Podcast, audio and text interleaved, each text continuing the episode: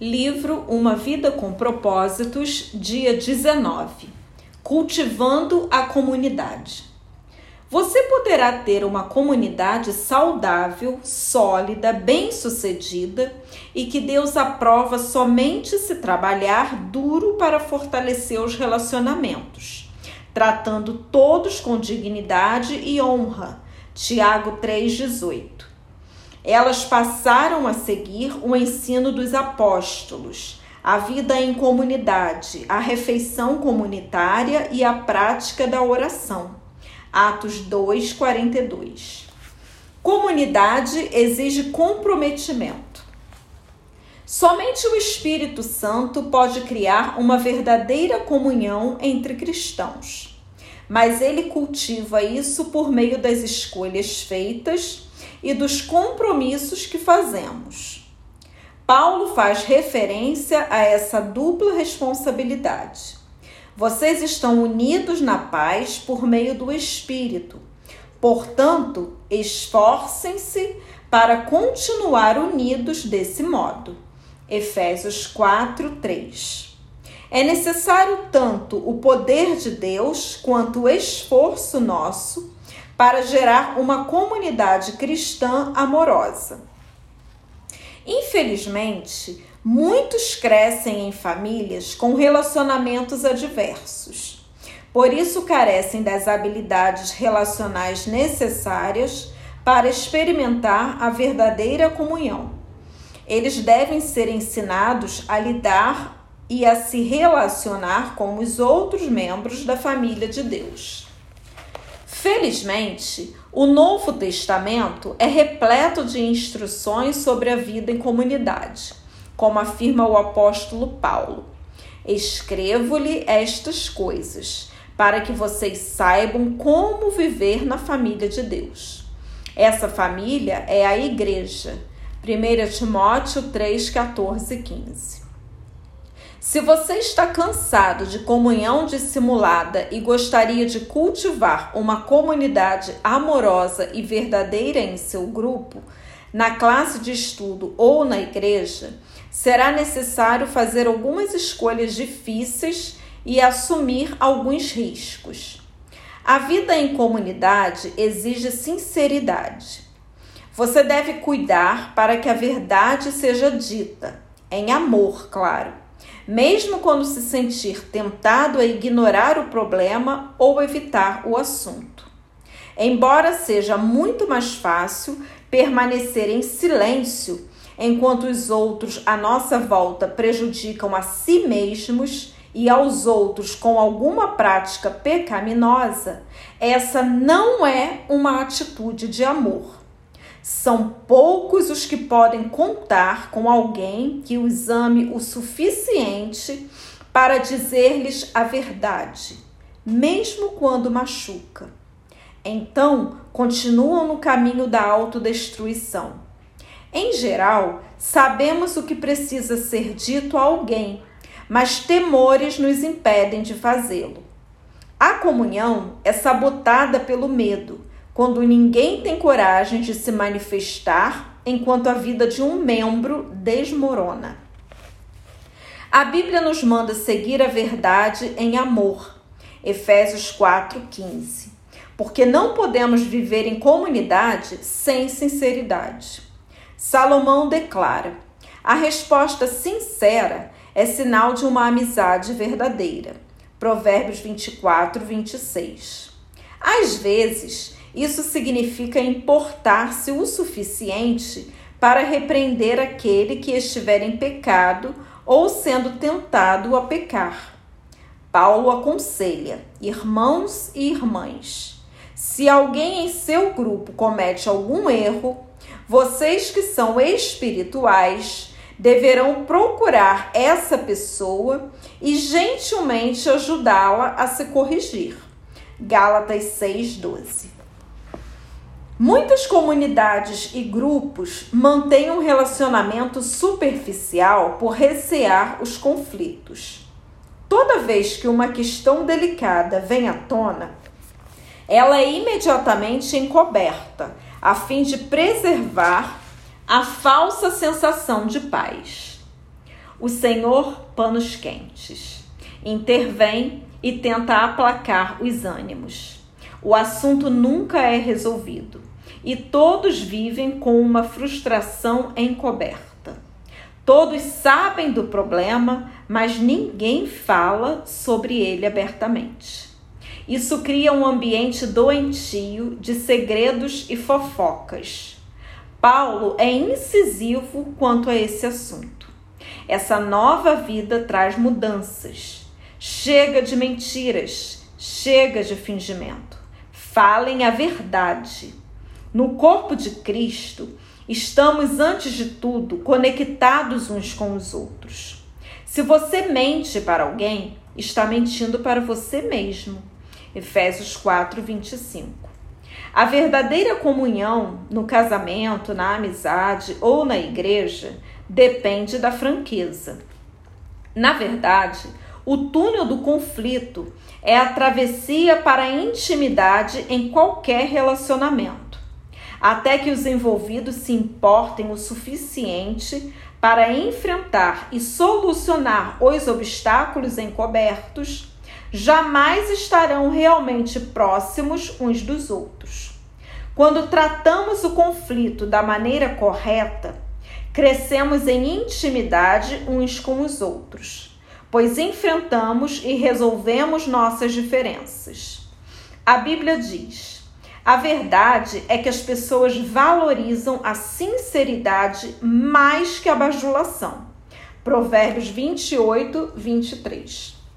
A franqueza, no entanto, não é uma licença para se dizer o que quer, onde quer e sempre que quiser. Não é grosseria. A Bíblia diz que existe um tempo certo e um modo certo de fazer cada coisa. Eclesiastes 8:6. Palavras impensadas deixam feridas permanentes. Deus nos manda tratar os membros da igreja com o mesmo amor que dedicamos à família. Nunca empregue palavras duras quando for corrigir um idoso, mas fale com ele como se fosse seu pai. Converse com os jovens como se fossem seus irmãos, com as mulheres idosas como se fossem sua mãe e com as jovens como se fossem suas irmãs. 1 Timóteo 5, 1, 2. Lamentavelmente, milhares de comunidades foram destruídas por falta de honestidade. Paulo precisou repreender a igreja de Corinto pelo seu silêncio passivo ao permitir a imoralidade no meio deles. Visto que ninguém teve coragem de enfrentar o problema, ele então se pronunciou. Vocês não podem apenas ficar olhando e esperar que tudo se resolva. Tratem da questão e resolvam o problema, na autoridade de Jesus, nosso Senhor, que estará presente entre vocês. Submetam a conduta desse homem perante todos. A arrogância e a insensibilidade de vocês nessa questão me perturbam. Vocês tratam o caso como se nada fosse. Escrevi na minha carta anterior que vocês não devem se sentir à vontade com quem vive na promiscuidade. Não quis dizer também que vocês devem, não devem ter nenhum tipo de relacionamento com gente de fora da comunidade. O mesmo vale para os corruptos, de nenhum tipo, e para os religiosos impostores. Para não ter contato com esse tipo de gente, vocês teriam de sair do mundo. Mas estou dizendo que, quando um amigo que alega ser cristão se comporta de modo promíscuo ou corrupto, cheio de revolta contra Deus ou contra os amigos, se embebeda ou se torna explorador, vocês não devem agir como se tudo isso fosse normal.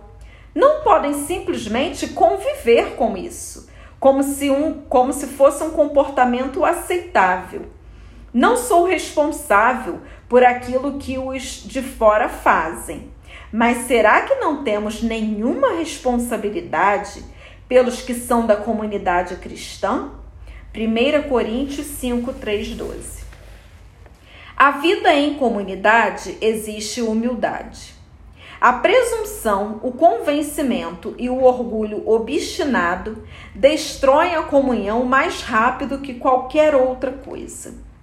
O orgulho ergue muros entre as pessoas. A humildade constrói pontes. A humildade é o unguento que acalma e suaviza as relações. Por isso a Bíblia diz: Sejam todos humildes uns para com os outros 1 Pedro 5,5. A vestimenta adequada à comunhão é a postura humilde. A continuação do versículo diz: Porque Deus se opõe aos orgulhosos, mas concede graça aos humildes. 1 Pedro 5,5. Essa é a outra razão pela qual precisamos ser humildes. O orgulho impede a graça de Deus em nossa vida, da qual precisamos para crescer, ser transformados, curados e ajudar os outros. Recebemos a graça de Deus quando admitimos humildemente que precisamos dela. De acordo com a Bíblia, se nos portamos com arrogância, vivemos em oposição a Deus. Essa é uma maneira tola e perigosa de viver. Você pode desenvolver a humildade de várias maneiras práticas, admitindo suas fraquezas, sendo paciente com as fraquezas dos outros, estando aberto a admoestações e pondo os outros em evidência. Paulo orienta: vivam em harmonia entre vocês. Não se comportem como se fossem superiores a alguém. Antes, alegrem-se na companhia das pessoas comuns. E não pensem que já sabem tudo. Romanos 12, 16. Aos cristãos de Filipos aconselha: nada façam por ambição egoísta ou por vaidade, mas humildemente considerem os outros superiores a vocês mesmos. Cada um cuide não somente dos seus interesses, mas também dos interesses dos outros. Filipenses 2, 3, 4. Humildade não é pensar menos de si mesmo, mas pensar menos em si mesmo. Humildade é pensar mais nos outros. Os humildes estão interessados apenas em servir os outros, não pensam em si. A vida em comunidade existe cortesia. Somos corteses quando respeitamos as diferenças, quando temos consideração pelos sentimentos uns dos outros e quando somos pacientes com os que nos irritam. A Bíblia diz: é preciso carregar o fardo de termos consideração para com as dúvidas e temores de outras pessoas. Romanos 15, 2. Paulo diz a Tito: povo de Deus deve ser cortês e ter coração aberto. Tito 3, 2. Em toda igreja e em cada grupo há pelo menos uma pessoa difícil e normalmente mais que uma. Essas pessoas podem ter carências emocionais, insegurança profunda, maneirismos irritantes e habilidades sociais escassas. Você pode chamá-las carentes de graça extra. Deus colocou essas pessoas em nosso meio tanto para benefício delas quanto nosso. Elas são uma oportunidade para crescermos e um teste para a comunhão. Será que conseguiremos amá-las como irmãos e irmãs, tratando-as com dignidade? Em uma família de verdade, a aceitação não se baseia em critérios como inteligência, beleza ou talento de cada membro, mas no fato de pertencermos uns aos outros. Defendemos e protegemos a família. Um membro da família pode ser um pouco tolo, mas ainda assim é um de nós. Da mesma forma, a Bíblia diz: sejam dedicados uns aos outros como uma família afetuosa. Aprimorem-se em demonstrar respeito uns para com os outros. Romanos 12, 10.